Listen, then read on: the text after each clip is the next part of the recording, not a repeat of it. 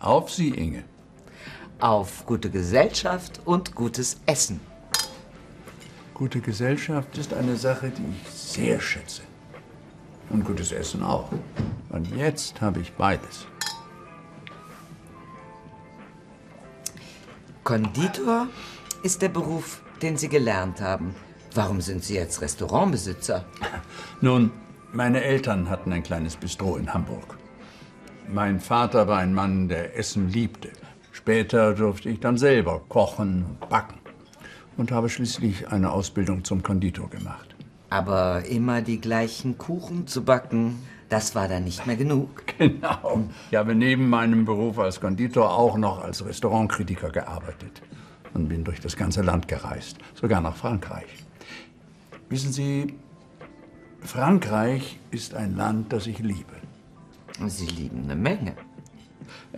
Ich denke, irgendwann wollte ich dann nicht mehr kritisieren. Ich wollte es besser machen.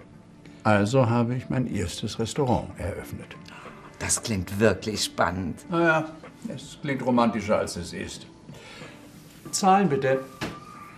Selbstverständlich lade ich Sie ein. Aber Keine Widerrede, ich lade Sie natürlich ein. Sie sind eine Frau, die man einladen muss.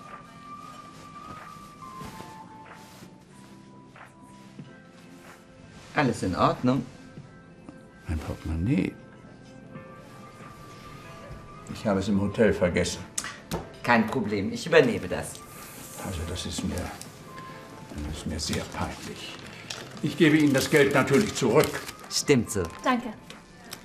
Wann denn? Sie haben die Wette verloren. Schon vergessen? Auf Wiedersehen, Jack.